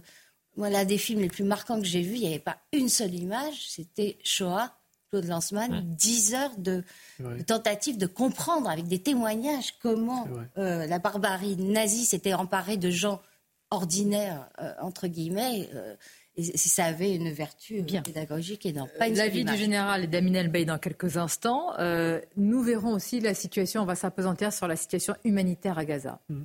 Euh, et on va aussi s'interroger sur euh, la responsabilité de certains pays arabes aux alentours. Mais tout d'abord, les titres avec vous, Michael. L'appel à l'aide de la vice-présidente de l'Assemblée des départements de France. Elle s'inquiète de l'incapacité des départements à absorber la hausse constante du nombre de mineurs non accompagnés. À titre d'exemple, les Bouches-du-Rhône étaient en charge de 200 d'entre eux en 2015 contre 2000 actuellement. Et de 16, Elisabeth Borne a de nouveau dégainé le 49-3 sur la partie dépenses, cette fois du projet de budget pour 2024. Privée de majorité à l'Assemblée nationale, la Première ministre s'est justifiée. Nous ne pouvons pas priver la France de budget. LFI a dans la foulée déposé une motion de censure. Et puis la vigilance reste de mise dans le Pas-de-Calais alors que de nouvelles pluies sont attendues dans l'après-midi et en fin de semaine. Gérald Darmanin et Christophe Béchu sont en déplacement dans la région aujourd'hui au chevet des sinistrés. Le ministre de la Transition écologique a précisé qu'il n'y aurait pas de décrue avant la fin de la semaine. Merci à vous, Mickaël. Même question, euh, Amin et puis Général. Les images, plus tard, à diffuser largement pour un grand public, pour une grande audience? Il y a, Madame Mabrouk, les images et il y a le poids des mots. Moi, je crois que notre pays a besoin de témoignages. Et des voix comme euh, Ginette Kolinka, rescapée euh, euh, des camps de déportation, sont en train de s'éteindre aujourd'hui. Je crois par ailleurs que des voix, des voix de la transmission, des voix de la sagesse et de la réconciliation sont en train de disparaître. non seulement elles disparaissent, mais en plus, ces voix-là n'ont parfois pas accès à un certain nombre de médias. Et je veux cibler dans mon propos les médias du service public euh, qui a décidé euh, de sélectionner ces témoignages. Bon, alors s'il vous plaît, je voudrais juste vous dire par rapport à cela, et je ne veux pas rentrer dans une guerre larvée aussi par rapport aux médias sur ce sujet. Je, vous le dis, vous avez la. Vous ah ben si, quand le, les médias du service public qualifie le Hamas de combattant et pas de terroriste, je crois que le tout le service public est déjà euh, exposé. Euh, je ne veux pas qu'on essentialise parce que parfois cette, euh, comment dire, cette critique nous est faite, que je trouve totalement injuste, donc je ne voudrais pas reproduire ce qui, qui nous est reproché injustement. Mais j'entends ce que vous dites et vous avez la liberté de le dire ici. Effectivement, c'est assez taquin et, c'est d'ailleurs l'espace de liberté d'expression qu'offre CNews qui me permet de le dire.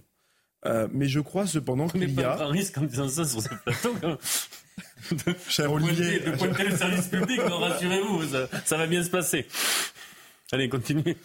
Cher Olivier, non, non, je, crois sincèrement qu'on a besoin de témoignages euh, parce qu'il y a effectivement les images, et Florent Tardif l'a rappelé tout à l'heure.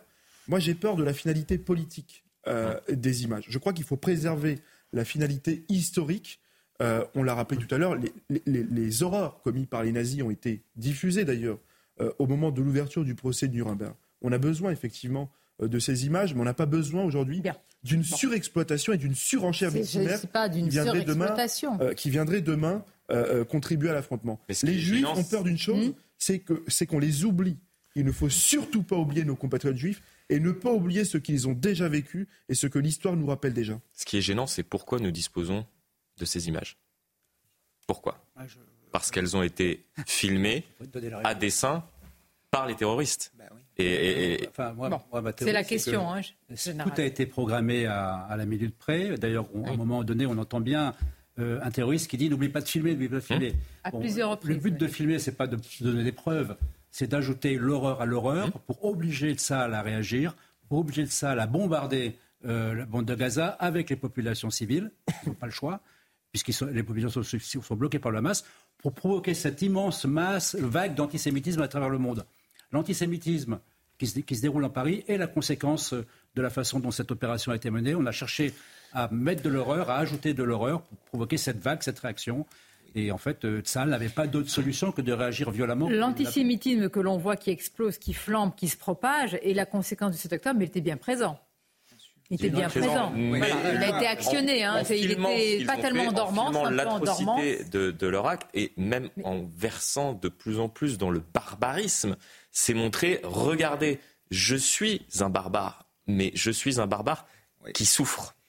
Et c'est ça le, problème, c'est euh, de distiller dans certains esprits le fait que euh, ces actes qui ont été commis puissent être justifiables. Mm. Et malheureusement, diffuser ces images peut euh, distiller dans certains esprits, justifier ce qui s'est passé. Comme nous sommes dans un débat compliqué, je préfère qu'on écoute le début de ma phrase. Rien ne justifie, etc. Beaucoup intègrent tout cela dans un conflit territorial et de longue durée. C'est-à-dire, certains estiment que ça n'a pas commencé le 7 octobre et que, attention, je vais vous citer cette phrase et j'aimerais que vous réagissiez parce que je pense qu'elle fait couler beaucoup d'encre. Il faut que je m'en souvienne. C'est Jean-Louis Bourlange qui a dit que rien euh, n'est excusable, mais que il faut, il faut la retrouver cette phrase avant de la. Avant, Vous l'avez oui, C'est bien. Je, je préfère qu'on la, qu'on la qu'on la note si vous l'avez, si quelqu'un l'a en tête. Il dit de mémoire, c'est sans excuse, mais non, mais pas sans cause. Voilà. Alors. De mémoire. Qu'est-ce que vous pensez de phrase Ce n'est pas sans excuse. C'est juste. C'est sans excuse, mais ce n'est pas sans cause. Alors, moi, j'aimerais remettre en cause ceux qui disent que Benjamin Netanyahou a, en partie, il y en a qui disent ça, provoquer cela à cause des implantations en Cisjordanie. J'entends et je pense que Netanyahou, en effet, n'a pas été bon à la tête euh, du gouvernement. Je ne vais pas faire son procès ici, mais moi j'aimerais me référer à ce qu'il y a dans la charte euh, du Hamas. C'est la destruction totale d'Israël. Et cela n'a absolument rien à voir avec ce qui se passe en Cisjordanie. Donc il ne faut pas tout mélanger. Et j'aimerais juste dire une chose sur ce qu'a dit. Vous n'avez pas répondu. Non, non, mais la ah, ah. phrase, la hmm. violence barbare du Hamas est sans excuse, mais n'est pas sans cause. Moi, c'est à cette phrase que j'aimerais que vous réagissiez. Oui. Alors. Attention. Hein. Oui. Discours, discours de Bourlange, critiqué au sein même euh, des centristes. Euh, pour ce qu'ils sont, d'accord, mais ça m'intéresse. Et applaudi debout par la France. Oui, non, mais d'accord, mais vous, non, mais vous en pensez Non, mais d'accord. Non, mais écoutez. bon, d'accord, mais quand vous êtes applaudi debout, bon. par, et seulement par eux, euh, les amis de Jean Oui, mais vous ne me répondez pas. Vous me dites par ricochet. Je vais tenter une réponse concernant le, le président je, je de. Comprends, c'est un sujet. Le président de la commission des affaires étrangères à l'Assemblée, Bourlange, qui qui est un parlementaire honorable. Quand bien même on peut plus ou moins applaudir son intervention. Est-ce qu'on peut, pour répondre aussi à Kevin, être très fort, très ferme, très clair sur la condamnation du Hamas en éclairant son projet politique et idéologique? Et il faut le faire, il faut commencer par ça. Et pour faire écho à Bourlange, expliquer quel a été le processus historique des dernières années qui a permis d'installer la puissance du Hamas dans la bande de Gaza, car il y a des responsabilités internes à la vie politique palestinienne, mais externes concernant les puissances étrangères. Alors, je voudrais terminer. Je, je, voudrais, je voudrais, je voudrais terminer. Je voudrais terminer. Mais Olivier, euh, mais, euh, mais, je voudrais terminer. Et est-ce qu'en additionnant tout ça, on peut se forger une pensée? Parce que moi, ce que je vis, je vous le dis très difficilement, là peut-être là, sur les dernières semaines depuis le 7. On marche sur des œufs. Et quand on met des éléments, non pas de complexité, mais de réflexion, on a toujours peur de, de, ne pas être compris et dire mais, Olivier, qu'est-ce que tu nous fais là? Donc il faut commencer très fortement sur ce qui s'est passé parce qu'il s'est passé le 7. Franchement, il n'y a pas d'ambiguïté sur ce que vous dites. Bah et ceux, qui chercheraient, c'est qu'ils sont de mauvaise foi. Il y en a dans le discours de Bourlange précisément. Lui, euh, euh, impute la totalité de la responsabilité à Israël aux États-Unis. C'est-à-dire qu'il dit que c'est Israël qui a créé le Hamas. Qui a créé le Hamas et que les, les, mais il faut dire que le gouvernement israélien a joué le Hamas contre l'autorité palestinienne, le Fatah. Mais c'est une réalité. et, la commission, et la commission d'enquête, et la oui, et la commission d'enquête en Israël sera plus dure que nos commentaires sur le plateau. Jusqu'aux élections de 2006. Non, mais il faut faire ce qu'on va faire. On va marquer la pause. vous allez y aller, euh, Kevin, euh, y aller dans le débat. vous pouvez sortir. Au revoir, merci Sonia. Je précise par rapport au synthé que nous ne sommes pas en train de, évidemment, de.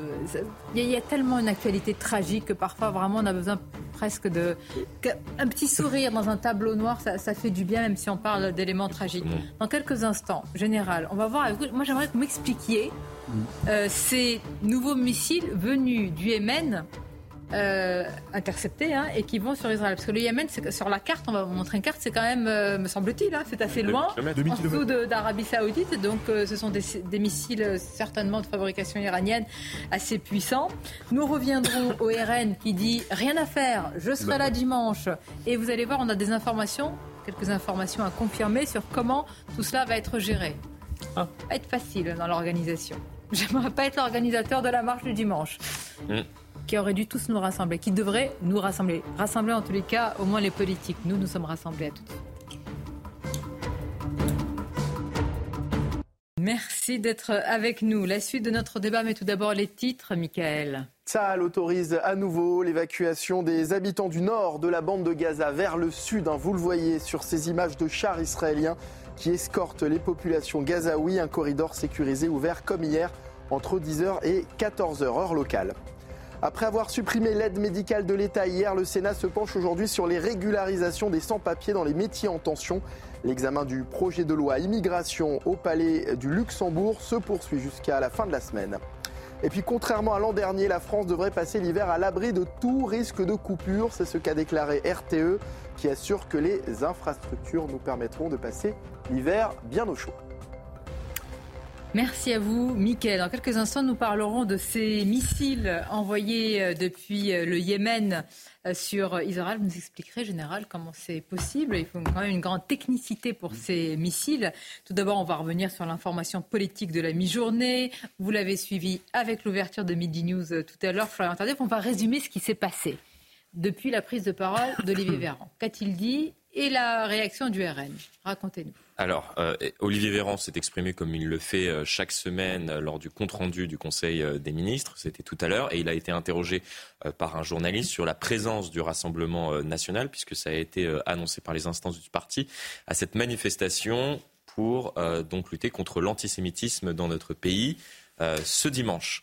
Et Olivier Véran, interrogé sur ce sujet, a estimé que le RN n'avait pas sa place dans le cadre de l'organisation de, cette manifestation et euh, les cadres du parti ont euh, dénoncé, on a eu Philippe Ballard euh, tout à l'heure, une petite politique de la part du, du, ministre qui engage, et ce n'est pas anodin, et on en a parlé tout à l'heure, la parole de l'exécutif, puisqu'il est le représentant de la position officielle du gouvernement sur cette question. Donc, selon Olivier Véran, aujourd'hui, le gouvernement ne souhaite pas que le Rassemblement national soit représenté dans le cadre de cette manifestation. Et il parle du RN et, on en a parlé tout à l'heure, c'est-à-dire que l'on comprend qu'il ne souhaite pas potentiellement que ceux qui votent RN soient présents. Avec un sujet quand même, Florian, il est à ce stade-là le seul émetteur au sein de l'exécutif de ce message-là.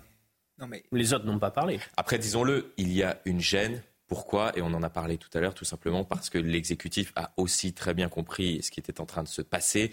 On le rappelait, il y a 30 ans, euh, on manifestait contre l'extrême droite qui pouvait véhiculer euh, un message antisémite dans notre pays, manifestation de Carpentras, et aujourd'hui on manifeste avec l'extrême droite contre une partie, et notamment une partie de la gauche, qui, elle, aujourd'hui, euh, véhicule des messages antisémites. Et, l'exécutif a peur, justement, de cette stratégie de dédiabolisation et maintenant de normalisation du, du, Rassemblement national. C'est en tout cas la position aujourd'hui de l'exécutif. Il y a quand même quelque chose du buesque. Il y a des ah bah. juifs qui votent pour le Rassemblement national. Donc il y a des juifs qui ne peuvent pas aller, d'après euh, M. Véran, dans une manifestation contre l'antisémitisme. Moi, ça me pose quand même problème. tout ça va installer la question je, du Je suis toujours étonné quand même quand dans une manifestation, très sincèrement, où ces politiques sont incapables de mettre de côté à un instant un calcul politicien, Enfin, je ne sais pas, pour l'avenir du pays. En plus, c'était vraiment, ça, vous, ça, ça m'interroge profondément. Moi, ce qui m'interroge, c'est que le, le, débat politique peut faire euh, dévier cette journée. C'est normalement une journée euh, contre l'antisémitisme pour la République. Ça ne va pas devenir la journée pour ou contre le RN. Olivier, imaginons, je fais un peu de politique fiction, imaginons, imaginons que la France insoumise, euh, si la France insoumise avait dit oui.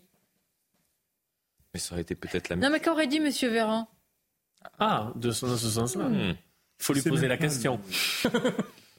Qu'aurait dit M. Véran? Qu'aurait fait le CRIF par rapport à la France insoumise qui, je le rappelle, a eu moins de, comment dire, de, pudeur de gazelle à défiler avec les islamistes euh, quand il y a en 2019, eu... contre ah la, la soi-disant euh, islamophobie. Oui. Donc moi, je me demande ce qu'aurait dit M. Véran. J'aimerais bien, euh, M. Véran, qu'auriez-vous dit si la France insoumise dit nous sommes là, nous défilons contre l'antisémitisme Est-ce que vous auriez dit qu'à la fin n'a pas sa place? Je ne sais pas. Je suis pas sûre. Je pense que beaucoup de manifestants auraient trouvé que la France insoumise n'avait pas sa place dans une manifestation contre l'antisémitisme. vous souvenez ce qui s'est passé pour, euh, c'est Mathilde Panot, en effet. Pour euh, Mireille Knoll dans mon souvenir. pour une mairie. Euh, il avait été euh, quasiment extirpé. Hein. Les, oui. les extirper. Euh, parce que, exfiltré, oui. Exfiltré, oui. le bon mot est exfiltré. Le bon mot. les missiles, général, on passe sur le front de, de la guerre. Là, nous sommes au Yémen. On va voir cette carte. Vous allez identifier, enfin, probablement que vous le savez déjà, mais identifier, je trouve que c'est assez édifiant. Regardez le Yémen par rapport à Israël. Bah, de quel missile parlons-nous km, c'est la distance entre Dublin et Varsovie, donc c'est très loin.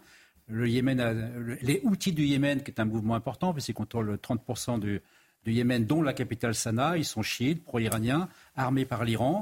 Ils ont déclaré les outils de la guerre à Israël. Et pour mener la guerre à Israël, ils utilisent euh, des drones, ils utilisent des missiles de croisière qui sont interceptables. Et là, on a découvert qu'ils avaient utilisé pour la première fois un missile très puissant, balistique, euh, d'une portée de 2500 km probablement. Ce missile balistique euh, a été en fait le, tir d'un missile balistique militaire le plus puissant de l'histoire de la guerre, puisque jusqu'à présent aucun missile de cette puissance n'a été tiré. La particularité, c'est qu'un missile balistique, c'est comme un arc. Hein. Pour aller loin, euh, il faut tirer fort avec la, la, bonne inclinaison en balistique. Donc, à partir du moment où il faut la 2500 km à traverser, il faut qu'il sorte de ce qu'on appelle l'endo-atmosphère. Il sort de l'atmosphère, il va dans l'espace, il a son apogée dans l'espace. Et la particularité, c'est que les Israéliens ont développé un système de défense antimissile unique à Israël, dédié à l'interception de ce type de missile de 200 500 km, qui, pour la première fois, a intercepté ce missile, non pas euh, dans, dans l'atmosphère, en dessous de 100 km, mais à 150 ou 200 km, lorsqu'il était donc dans l'espace.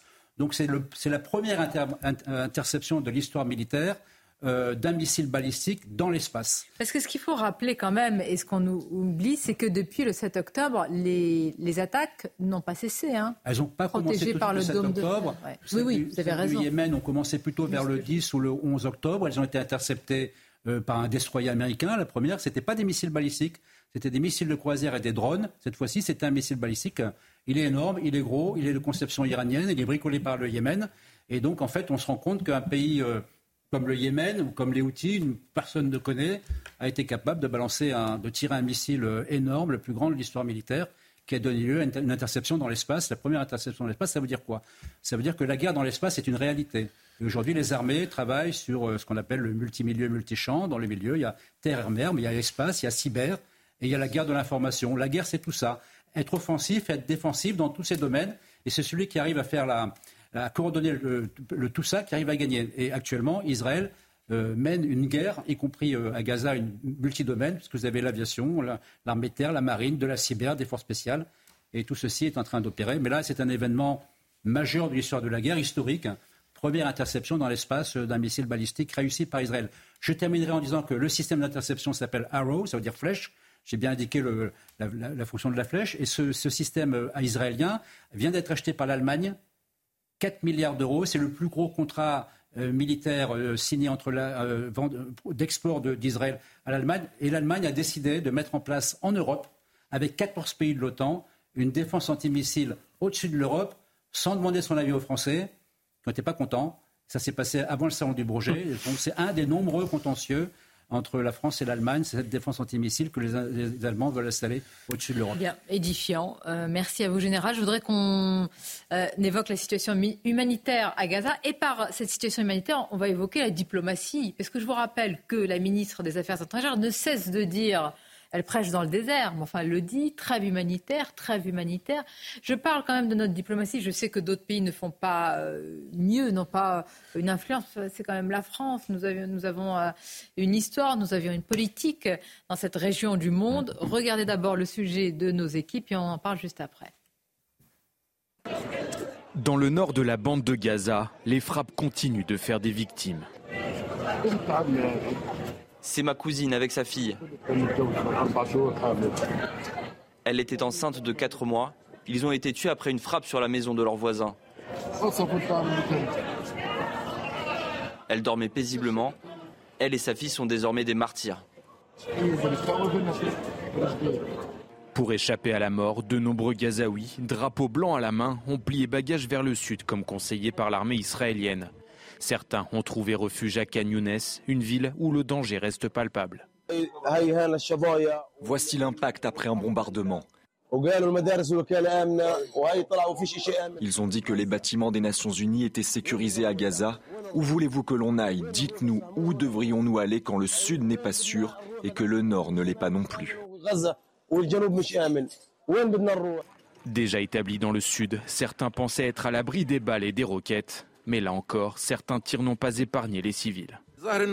Il semble qu'il cible les maisons surpeuplées. C'est un acte de vengeance. Cette maison est un exemple. 45 personnes sont mortes en martyrs. Il n'y a aucun survivant. Et ce n'est qu'une maison de deux étages. Si elle en avait cinq ou six, il y aurait plus de 100 personnes. La ville de Rafah, où s'amassent également de nombreux binationaux. À l'aéroport, beaucoup attendent de pouvoir s'envoler pour retrouver une sérénité. Bon, c'est important aussi d'évoquer cette euh, situation euh, générale, euh, humanitaire désespérée, désespérante, et avec, il faut bien le dire, des voisins.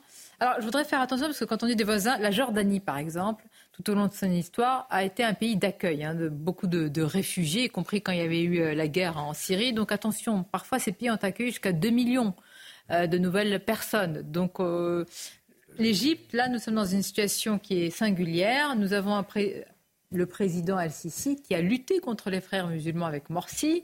Ça a entraîné voilà, des situations extrêmement compliquées dans son pays. Il a peut-être peur aussi que des terroristes s'infiltrent tout simplement. Le Premier ministre jordanien a même déclaré que euh, envoyer, des, envoyer des habitants de Gaza en Jordanie était une déclaration de guerre.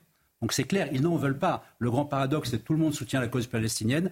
Personne ne veut de Palestiniens en, tout particulier pas l'Égypte et pas la Jordanie, pour les raisons historiques que vous avez évoquées. Les camps de Palestiniens ont donné les terroristes, des guerres civiles, et ça s'est mal terminé, donc ils n'en veulent plus. Donc effectivement, le problème de l'humanitaire ne peut se traiter qu'à l'intérieur de la bande de Gaza. Et à l'intérieur de la bande de Gaza, ça se passe très mal. Pourquoi ça se passe très mal? Parce que c'est le Hamas qui contrôle, qui contrôle le, poste d'entrée euh, à Rafah. Et le Hamas a tout intérêt à ce que la situation humanitaire se dégrade.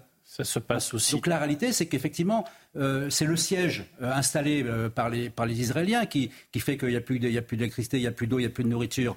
Mais, la capacité à installer un couloir humanitaire, c'est essentiellement le, le, Hamas qui, qui, bloque. Et effectivement, depuis un mois, je crois qu'il y a 561 camions qui sont rentrés.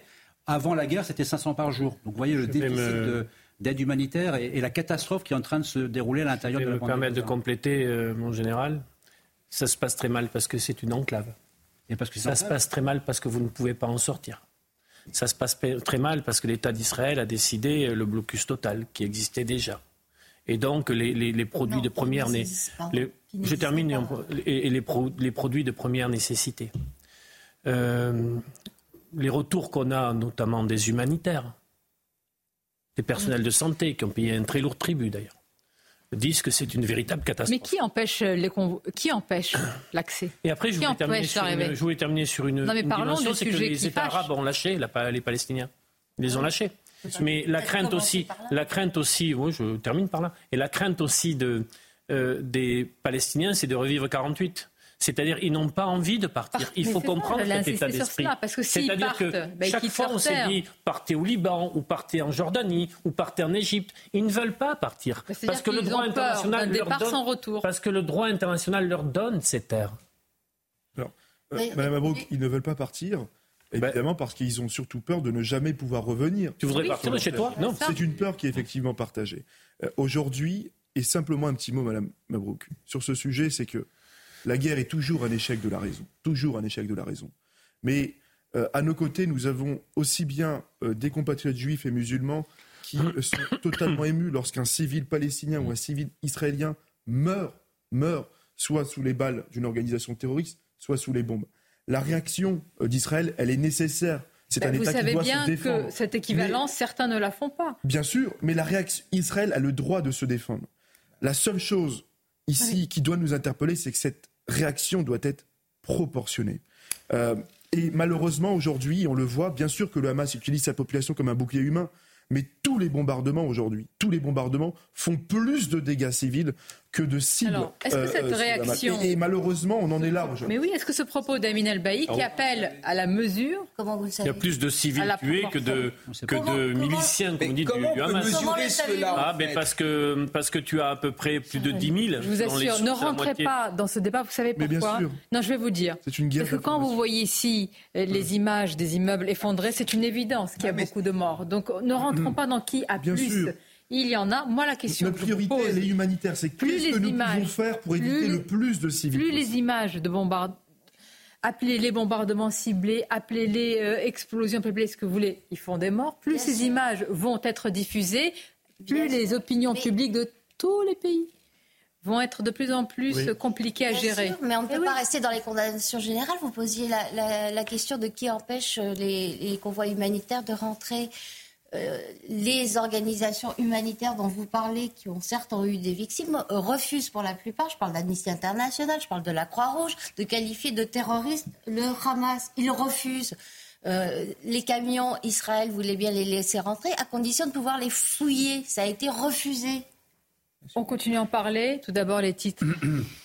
Le G7 euh, soutient l'instauration de pauses et couloirs humanitaires à Gaza. Réunis à Tokyo, les ministres des Affaires étrangères des pays euh, du G7 ont également affirmé qu'Israël avait le droit de se défendre dans le respect du droit international.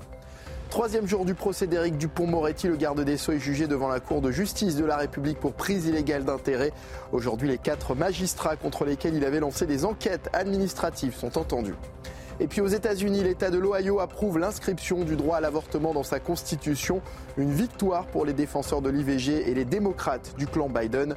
Le président américain qui s'est empressé de saluer le résultat de ce scrutin test suivi de très près à travers le pays. Et vous, Michael, on va conclure général avec cette situation humanitaire et tout ce qui vient d'être euh, dit. C'est vrai que tout cela euh, va beaucoup compter aussi en termes d'opinion publique. Si on parle du nombre, du nombre de morts, enfin, c'est un, un, compte macabre. Évidemment, il y a beaucoup de morts civiles à cause des bombardements aériens, c'est évident. Ciblé, ça ne veut pas dire grand-chose. Ils essaient de limiter, mais c'est impossible. Par contre, il y a 2 millions de personnes aujourd'hui qui risquent d'avoir plus d'eau et plus de nourriture. Donc là, on n'est on est plus du tout dans la même échelle. Donc c'est évident que c'est la priorité. Donc mm. il faut arriver à débloquer tous les, tous les éléments. Général, je vous interromps. J'aimerais que vous réagissiez à cela avant qu'on rende l'antenne. Le Qatar, qui dit être en train de négocier en ce moment même une libération d'otages en échange d'un cessez-le-feu. Donc là, le Qatar euh, rentre euh, dire, officiellement. Ça ne marchera pas. C'est un no-go pour, euh, pour, pour, Israël. c'est cessez-le-feu, égale libération des otages. Condition sine qua non, c'est il n'y a pas de raison qu'Israël. Enfin bon, je ne peux pas, je ne suis pas. Ah, si, si, c'est la cohérence de leur position. Mais c'est la position d'Israël depuis le début. C'est même la position des Américains également depuis le début. Bien. Ce n'est pas des otages, c'est tous les otages. Et tous les otages. Tout à fait. Je vous remercie. Hmm. Merci pour cette émission. Merci pour vos analyses respectives. Je vous dis à très bientôt. Restez avec nous. Vos auditions se poursuivent évidemment sur CNews. À demain pour midi.